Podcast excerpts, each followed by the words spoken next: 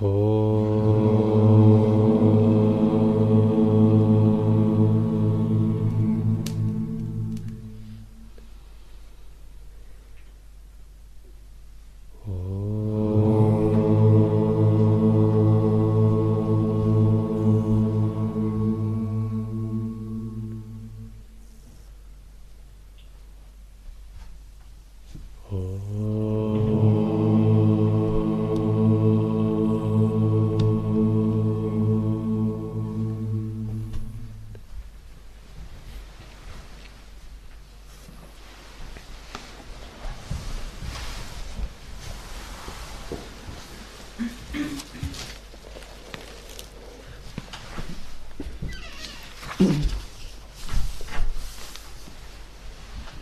Шри Рамана Махариша, глава «Страдания и этика». Вопрос. Что вы считаете причиной страданий мира? Чем мы можем содействовать его изменению индивидуально или сообща? Махариши. Осознайте, Атман, истинное Я. Это все, что необходимо.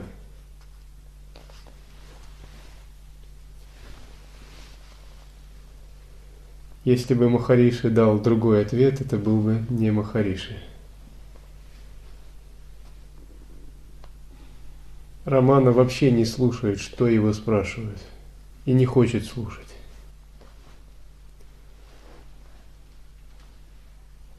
Это признак истинного учителя. Ему нет никакого дела, что ему говорят и кто ему говорит.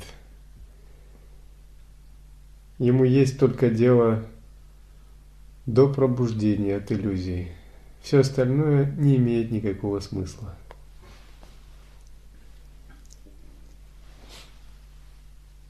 Потому что когда такой святой пребывает в состоянии абсолютной реальности, он не видит других проблем, кроме как понимания реальности, либо непонимания этой самой абсолютной реальности. Все остальное не имеет никакого смысла. Либо есть пробужденность в отношении абсолютной реальности, либо есть э, неполная пробужденность, либо вообще нет пробужденности, и есть упорствование в заблуждениях. Каким бы путем не была достигнута пробужденность, какую бы цену за нее не пришлось заплатить, неважно в конечном счете. Так же, как когда мы видим сновидение, при пробуждении все иллюзорные сновидения обесцениваются, мы просто смеемся – что мы так переживали по поводу снящегося, а ведь реально ничего не было, а был только наш сон. Таким образом, Рамана говорит, есть только ваш сон, нет ни мира, ни страданий. Есть факт вашей непробужденности по отношению к абсолютной реальности, факт вашего заблуждения и ложных взглядов – этот факт требует признания, а затем устранения, работы с ним.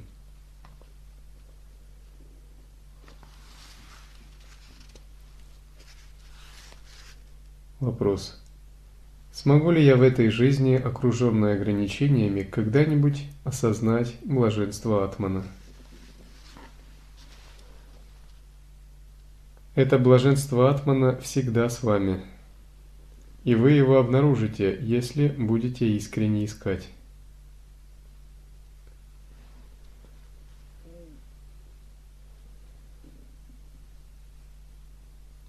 Это блаженство всегда на с нами. У нас нет просто достаточно чуткости, тонкости, чтобы распознавать его. Самоотдача – это прямой метод. Если бы могли мы день ото дня пребывать в состоянии неэгоистичности, мы бы непрерывно находились в этом блаженстве. Но мы не таковы. Наш ум очень хитер.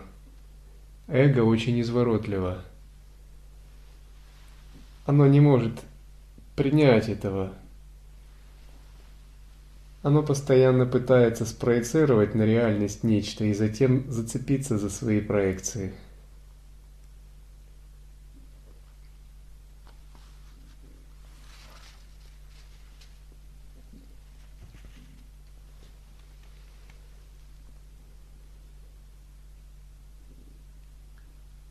Причина ваших страданий не снаружи жизни, ибо она лежит в вас, как носителе эго.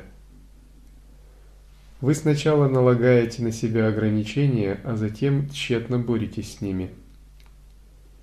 Все несчастья вызваны эго. Именно из-за него все ваши беды –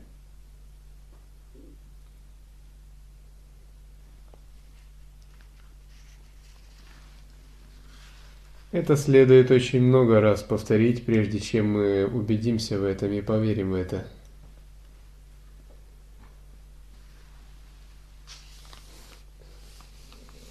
Эго – это наше упорствование в, двойствен... в двойственных взглядах, в наших собственных заблуждениях. Это упорство, оно сродни, сродни животному упрямству – Животные очень прямолинейные, в том смысле, что у них сознание работает однонаправленно. Еда, секс, тепло.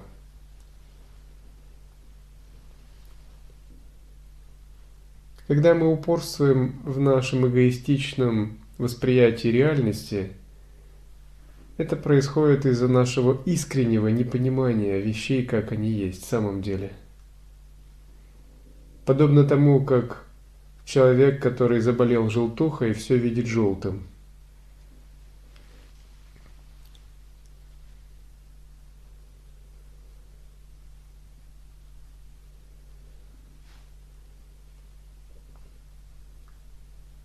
Какой смысл приписывать событиям жизни причину страдания, которая на самом деле лежит внутри вас? Какое счастье вы можете обрести от внешних обстоятельств? А когда вы добьетесь его, как долго оно продлится?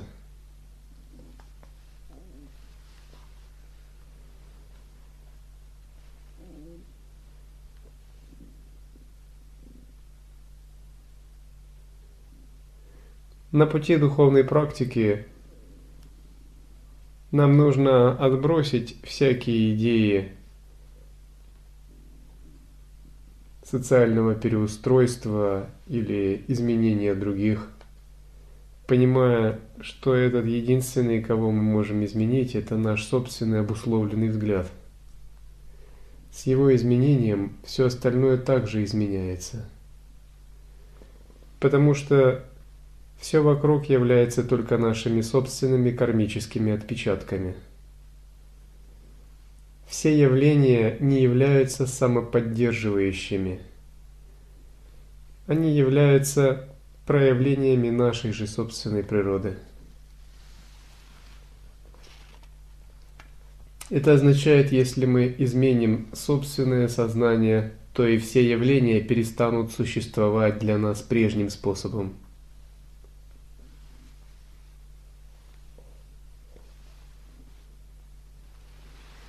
Для этого мы следуем, принимаем обед, следовать просветлению, идти в истине до конца.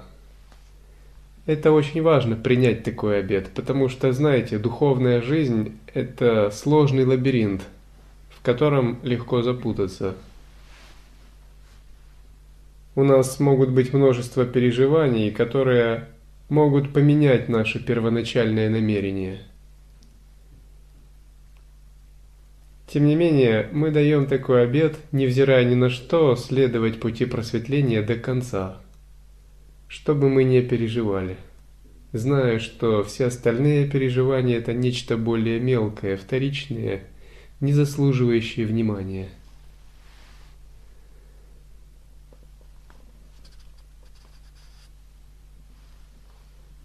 Представьте, если к мастеру боевых искусств пришел ученик и захотел овладеть этим искусством и сам стать мастером, таким же, как он.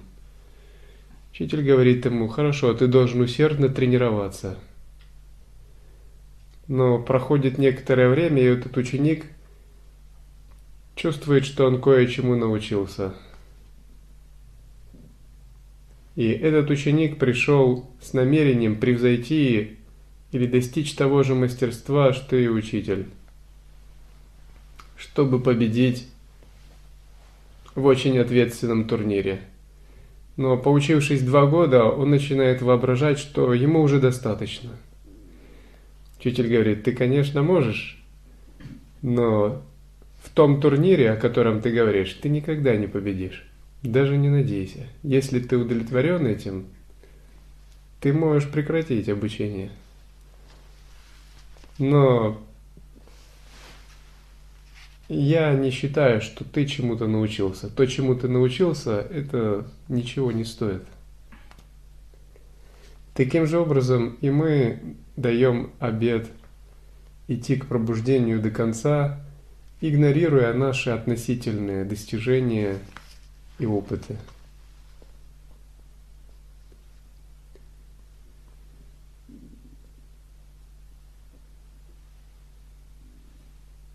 Даже помощь другим может стать камнем преткновения. До тех пор, пока вы не поймете, что нет других и нет вас как помогающего, и любые попытки ложного «я» не исчезнут, ваша помощь другим не будет эффективной. Это будет подобно тому, как спящий помогал во сне спящему. Тогда оба уснут крепче. Истинная помощь другим проистекает из сострадания, которое льется из распахнутого ума. Это не эгоистичное сострадание, а это самоизлучающая природа энергии распахнутого ума. Она свободна от иллюзии, не имеет эгоистической мотивации и излучается равным образом на всех живых существ. В нем нет даже тени иллюзии обусловленности, эгоистичного самовыражения и прочего. Подобно тому, как свет, как свойство Солнца светить, таким же образом это истинное сострадание проявляется во все стороны на благо живых существ.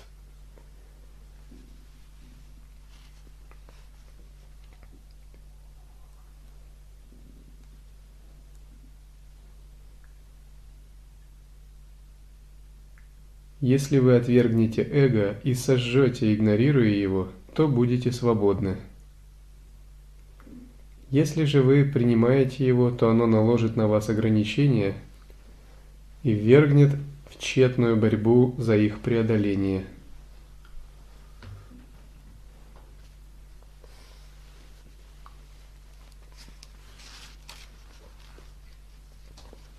Отвержение эго, все эти практики самоотдачи относятся к очень высокому уровню садханы. Следует понять, что сама по себе анутара тантра запредельна, самоосвобождение и прочее. Однако самоотдача – это последний и предпоследний уровни самоосвобождения в лай-йоге. Самоотдача означает, что неконцептуальная осознанность раскрыта. Теперь все, что необходимо, отсекать эгоистичные оценки, работать с кармическими факторами.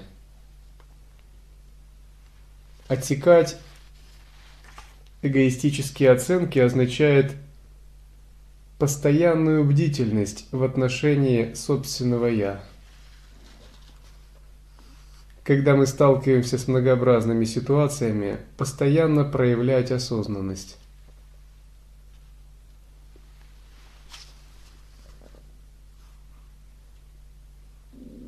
Быть атманом, которым вы в действительности являетесь, это и есть единственный способ осознать блаженство, всегда принадлежащее вам.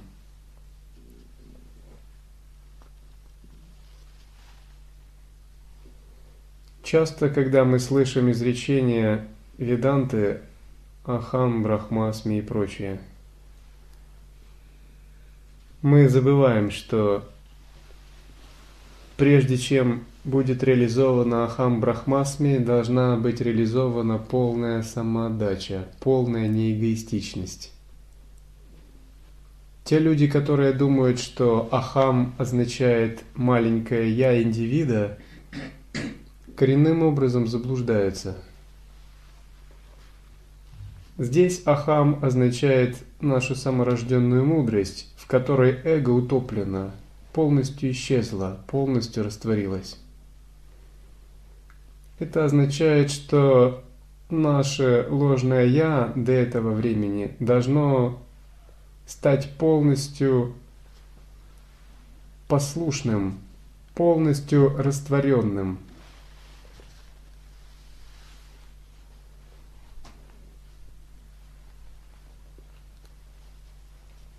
Мы не можем стать абсолютом. Мы можем только отойти в сторону –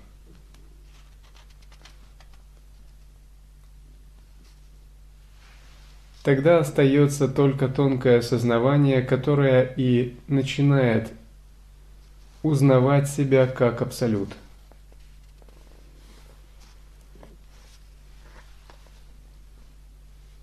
Вопрос. Если на самом деле нет ни рабства, ни освобождения, то в чем причина фактического переживания радостей и печалей? Махариши.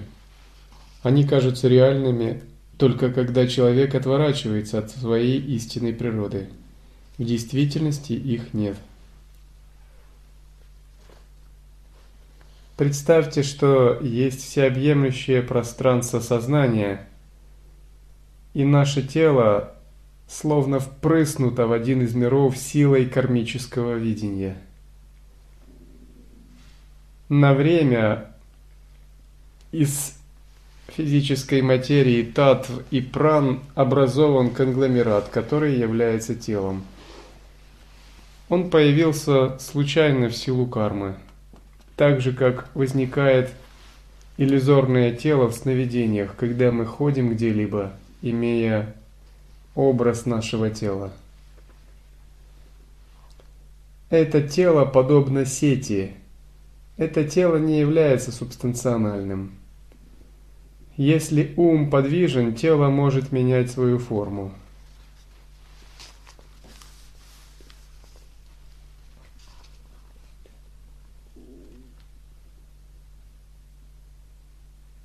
В одной из русских деревень жил колдун. Этот колдун случайно подсмотрел этот колдун выполнял свои магические практики.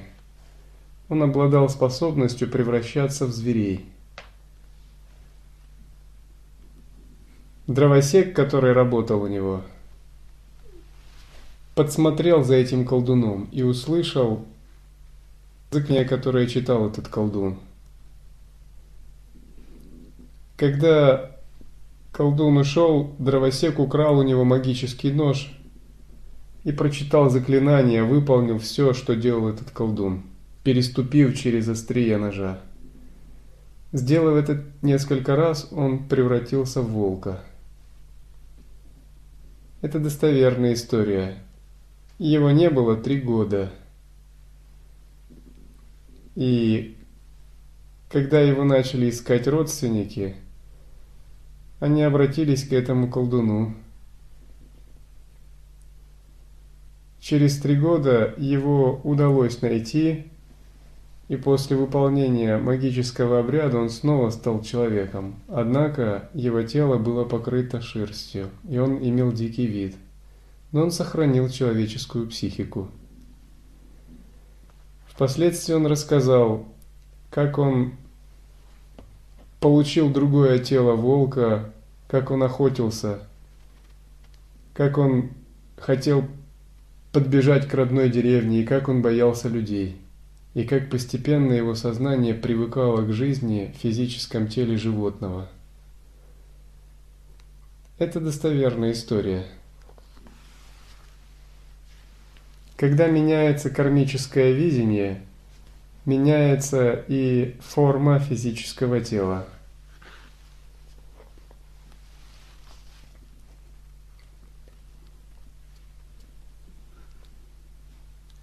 Вопрос. Мир сотворен для счастья или страдания? Махариши.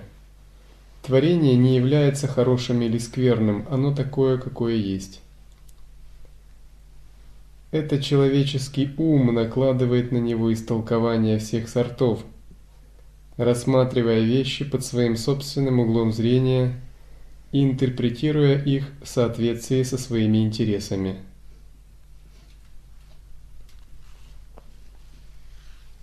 Мы видим мир через призму нашего собственного кармического видения. Наше кармическое видение обусловлено кармическими следами прошлых жизней, старым опытом.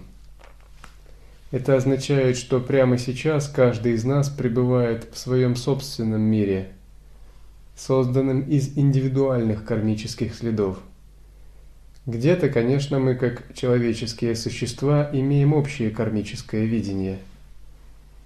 То есть мы видим мир примерно одинаково, но не совсем одинаково. Если бы мы были богами, скорее всего, этот зал бы гораздо был больше и привлекательнее. К примеру, его стены были бы выложены замысловатыми орнаментами – Да и сами мы имели бы внешний вид одежды куда более изящные. Голос гуру бы был пяти-четырехмерным, проникал бы в самую сущность, словно при квадроэффекте. И общение происходило бы, скорее всего, не словами, а вибрациями. И здесь бы сидели боги и богини –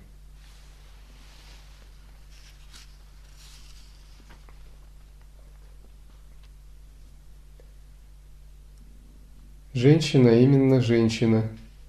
Но один ум называет ее мать, другой сестра, третий тетка и так далее. Эти ценностные суждения являются причиной всех страданий в мире. Творение напоминает высокое раскидистое дерево. Птицы прилетают полакомиться плодами или укрыться под ветвями – Люди получают прохладу в его тени, но некоторые могут и повеситься на нем. Тем не менее, дерево продолжает вести спокойную жизнь, равнодушное к происходящему и не подозревающее обо всех тех, кто им пользуется. Этот человеческий ум создает свои собственные трудности, а затем зовет на помощь.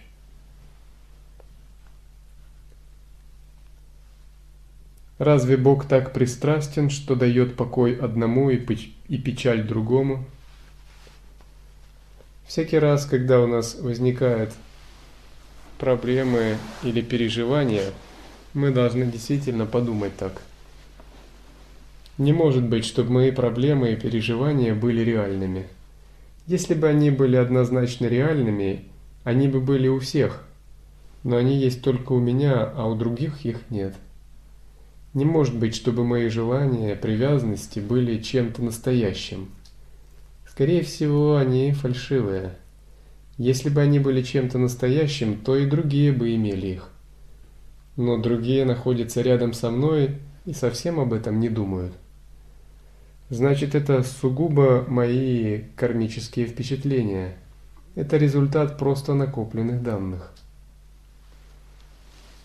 Понимая это, мы имеем огромную свободу. Мы знаем, что мы можем работать с кармическими следами, мы можем их преобразовывать, очищать.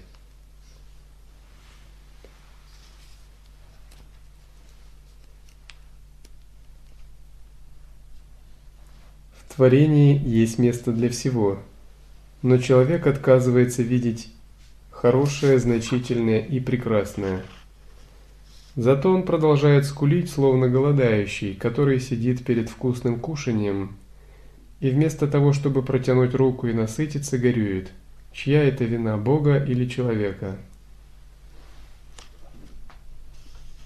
Часто многие говорят, почему Бог допускает страдания в этом мире. Или почему Господь так сделал, что я страдаю. Однако та реальность, которую называют Господь, она не участвует в страданиях или наслаждениях индивидуального человека – по сути, это непостижимая, безграничная реальность, которой в абсолютном смысле нет дела до нашего маленького «я». А наше маленькое «я» переживает радость и страдания в соответствии со своими поступками. В этой реальности мы можем найти любые измерения и дворцы богов, и горящие котлы с кипящей водой в аду. В этой реальности есть все, и мы находим то, что нам близко по кармическим впечатлениям. Это похоже на интернет. Мы можем найти там сутры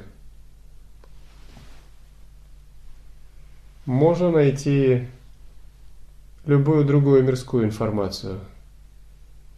Каждый может найти, ищет там то, что его интересует. А когда он соприкасается с этой информацией, она на него оказывает влияние.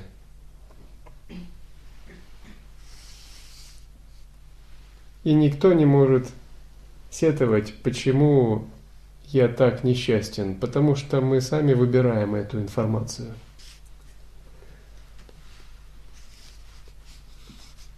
Если Бог – это все, то почему индивидуальность страдает за свои действия? Разве действия, за которые человек терпит, не впущены им? Махариши, тот, кто считает себя делателем, является также и страдальцем –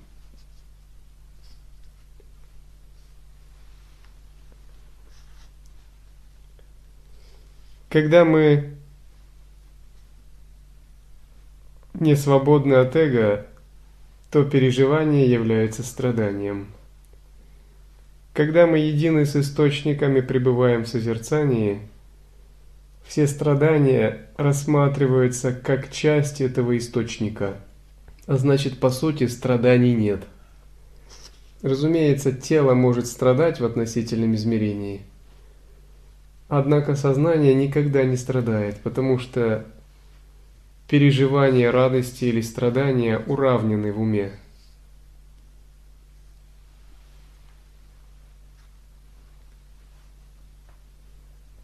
Вопрос. Но действия побуждаются Богом, а личность является лишь его орудием. Махариши, такая логика применяется только когда некто страдает, но не тогда, когда он радуется. Если же такое убеждение бытует всегда, то не будет также и страдания.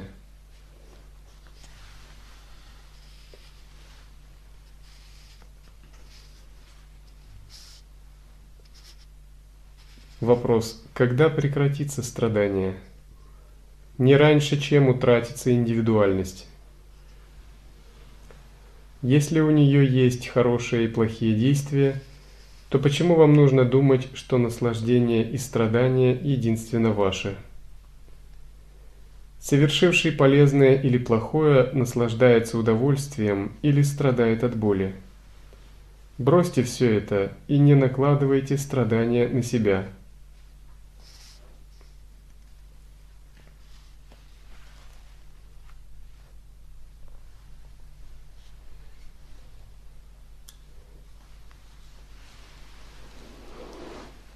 Вначале мы пребываем в иллюзии этого мира. Когда наша осознанность повышается, Мы непрерывно сознательны, и иллюзии не могут нас захватывать.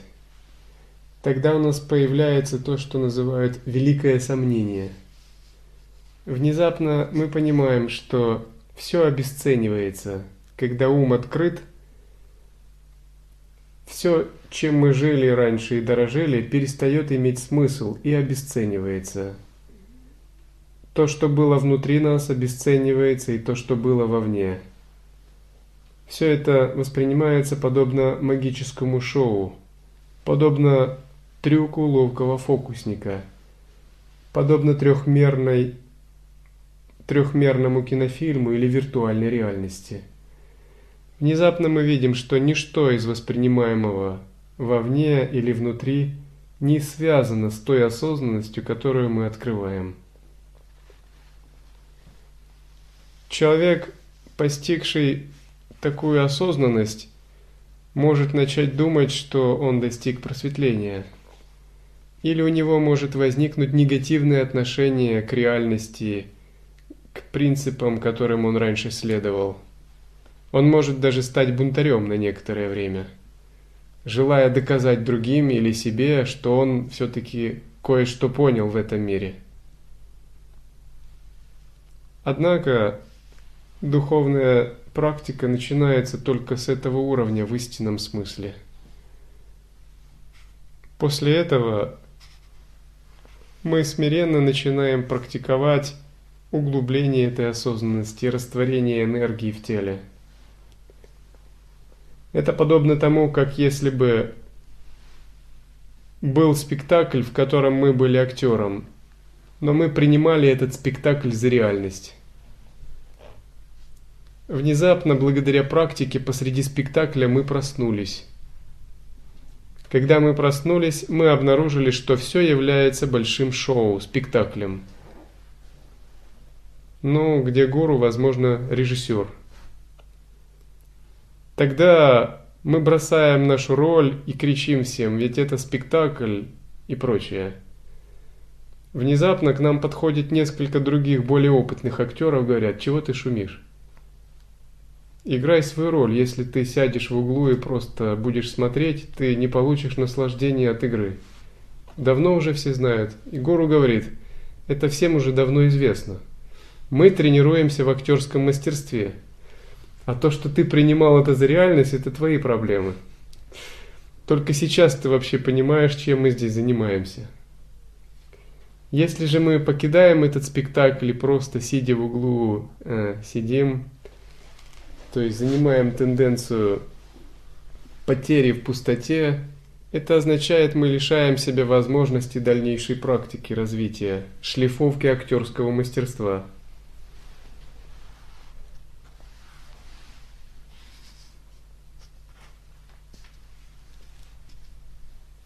Но если человек не имеет правильного руководства, то он действительно начинает носиться как угорелый посреди спектакля портя другим игру только. Он хочет доказать другим то, что все уже давно знают.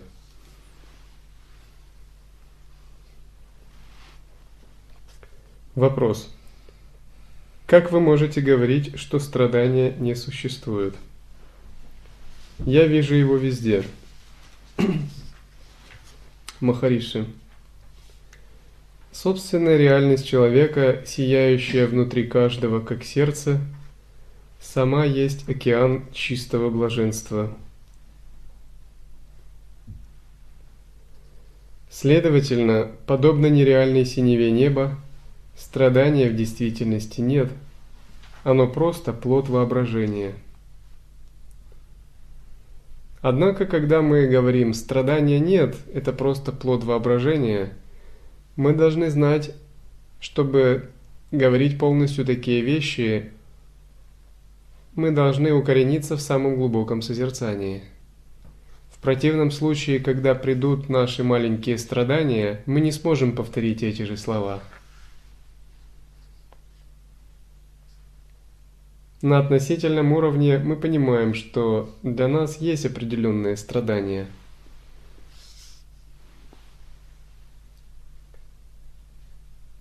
Однако в абсолютном смысле это просто плод воображения.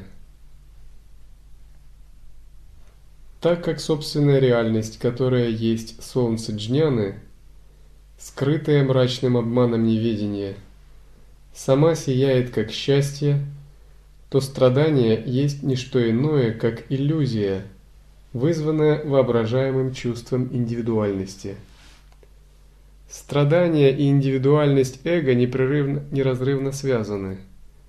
Страдание есть, пока есть мы. Когда «я» растворяется в абсолютном, и страдание исчезает. Потому что кто тогда будет страдать?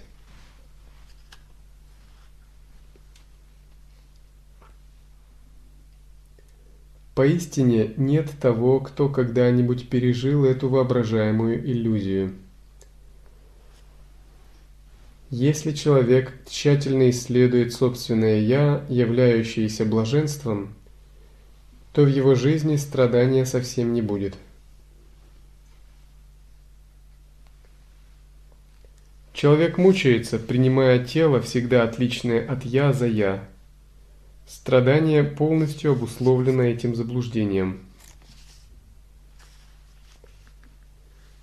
По мере нашей практики, когда мы занимаемся самоисследованиями медитацией, мы все глубже проникаем в природу сознания. Все больше мы открываем его пустотность, распахнутость, не связанность с объектами, его лучезарную природу –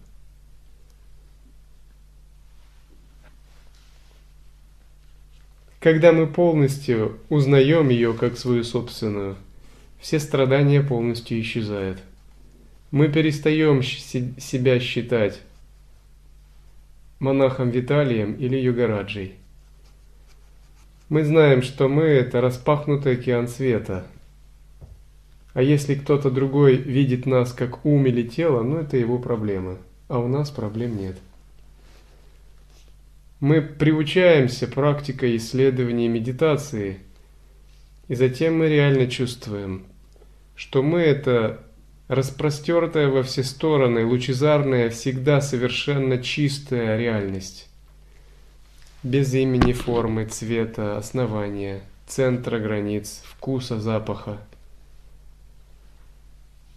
И мы – это реальность и ничто иное – все остальное является игрой наших энергий, тело, мир, проявления.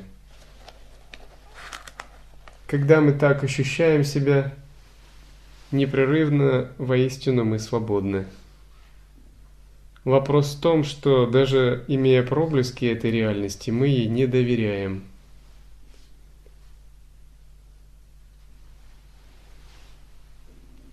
Поддержание созерцания означает непрерывную чуткость к этой тонкой реальности.